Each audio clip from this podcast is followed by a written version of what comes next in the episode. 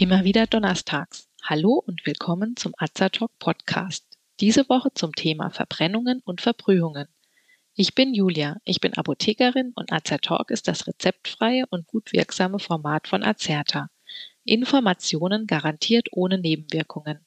Tipps von Apothekerinnen für ihre Gesundheit. Bestimmt kennen Sie das Gefühl eines Sonnenbrands oder haben sich beim Herausziehen des heißen Ofenbleches schon einmal eine leichte Verbrennung zugezogen.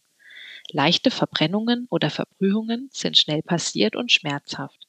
Es handelt sich hierbei um Verletzungen der Haut oder tiefer liegender Gewebe, die durch übermäßige Hitzeeinwirkung entstehen und die Haut dauerhaft schädigen können. Unsere Haut ist in der Lage, Hitze bis ungefähr 50 Grad zu kompensieren, ohne dass man eine Schädigung oder Verletzung zurückbehält. Bei stärkerer Hitze wird das Gewebe geschädigt.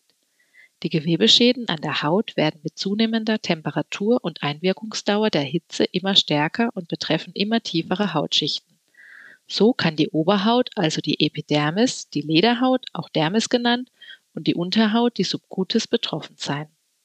Die Ursache für eine Verbrennung ist trockene Hitze, also beispielsweise Feuer, Grillkohle oder heiße Gegenstände. Auch Sonnenstrahlen, Strom oder Chemikalien können Ursachen für Verbrennungen sein. Eine Verbrühung wird zum Beispiel durch heiße Flüssigkeiten oder auch Dämpfe verursacht. Die meisten Verbrennungen passieren im Haushalt oder auch infolge eines Arbeitsunfalls. Männer sind deutlich häufiger betroffen als Frauen. Kinder und ältere Menschen zeigen ein höheres Risiko für Verbrennungen. Im Kindesalter zählen Verbrennungen und Verbrühungen zu den häufigsten Unfällen. In diesem Fall sollte immer ein Arzt aufgesucht werden. Welche Anzeichen weisen auf eine Verbrennung oder Verbrühung hin? Je nach Schwere der Verletzung können als Symptome eine gerötete, sich abschälende Haut, Blasen, eine Schwellung und auch weiße oder verkohlte Haut auftreten. Leichte Verbrennungen sind oft schmerzhaft. Bei schweren Verbrennungen empfindet man meist kaum oder keine akute Schmerzen, da das Schmerzempfinden aufgrund der zerstörten Nervenendigungen gestört ist. Wie geht man bei Verbrennungen oder Verbrühungen am besten vor? Für den Verlauf einer Verbrennung oder Verbrühung ist eine schnelle Erstversorgung entscheidend. Bei einer schweren Verbrennung können frühzeitige Maßnahmen eine weitere Schädigung der Haut verhindern und so die Überlebenschancen erhöhen. Häufig handelt es sich allerdings um kleine, oberflächliche Verbrennungen, die meist durch Laien versorgt werden können und in der Regel in kurzer Zeit wieder abheilen. Liegt eine schwere Verbrennung vor, muss rasch gehandelt werden. In diesem Fall ist eine schnelle medizinische Versorgung notwendig.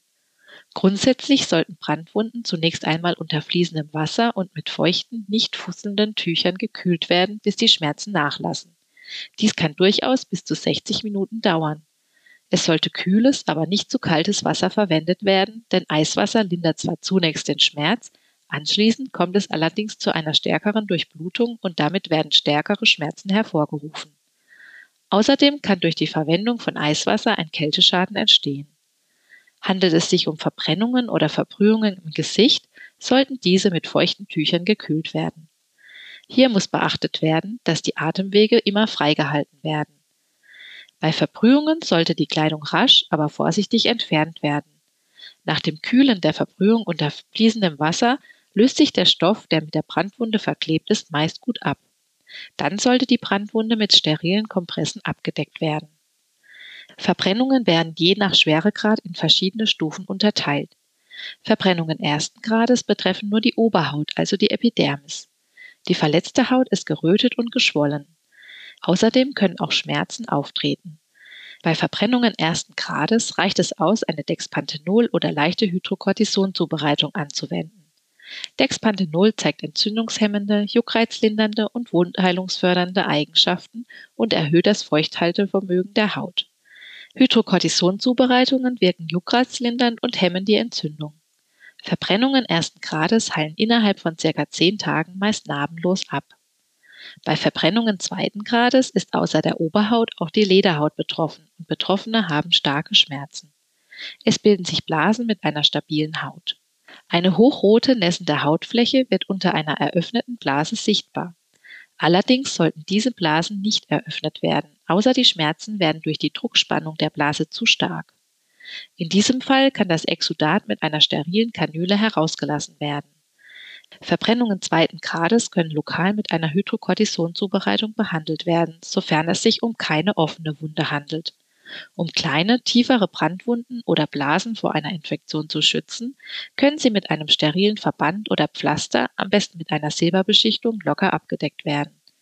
Außerdem ist eine Einnahme von Acetylsalicylsäure, Paracetamol oder Diclofenac zur Schmerzlinderung möglich.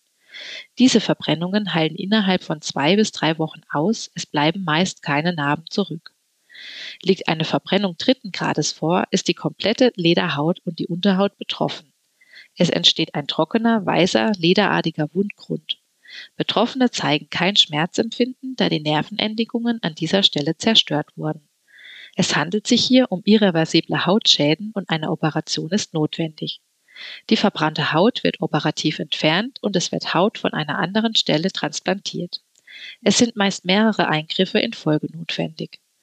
Verbrennungen vierten Grades zeigen verkohlte und schwarze Haut. Durch die Hitze wurden alle Hautschichten zerstört und teilweise auch Muskeln, Sehnen, Knochen oder Gelenke geschädigt. Bei Verbrennungen dritten und vierten Grades handelt es sich um schwerwiegende, lebensgefährliche Zustände. In diesen Fällen sollte grundsätzlich ein Arzt aufgesucht werden. Außerdem ist eine schnelle Versorgung durch einen Arzt in folgenden Situationen notwendig. Bei Brandverletzungen mit weißer oder verkohlter Haut, bei Verbrennungen mit Blasenbildung an einer exponierten Körperstelle, wie beispielsweise dem Gesicht, der Hände oder Genitalien, oder bei Brandverletzungen, die durch elektrischen Strom oder Chemikalien verursacht wurden. Verbrennungen bei einem Kind oder einem älteren Menschen sollten immer von einem Arzt behandelt werden. Bei leichten Verbrennungen können auch homöopathische Mittel empfohlen werden. Bei einem Sonnenbrand oder sonstigen Verbrennungen mit glühend roter, heißer, brennender und berührungsempfindlicher oder auch geschwollener Haut und starken, klopfenden Schmerzen wird Belladonna die Tollkirsche eingesetzt. Sind bereits Blasen vorhanden, die mit starken Schmerzen verbunden sind, kann Cantaris die spanische Fliege angewendet werden. Wichtiger als die Behandlung von Verbrühungen und Verbrennungen ist die Vermeidung von derartigen Unfällen vor allem im Haushalt. Daher platzieren Sie Tassen oder Kannen mit heißen Getränken auf Tischen immer weit entfernt vom Rand und verzichten Sie auf herunterhängende Tischdecken.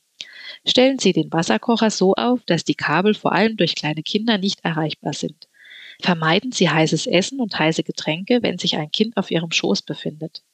Kochen Sie, wenn möglich, auf den hinteren Herdplatten und drehen Sie Topf- und Pfannengriffe nach hinten. Und hier noch ein paar weitere Tipps. Ersticken Sie brennendes Fett immer mit einem Deckel und nicht mit Wasser, um eine Explosionsgefahr zu vermeiden. Und vermeiden Sie beim Grillen Benzin und Spiritus. Passen Sie auf sich auf.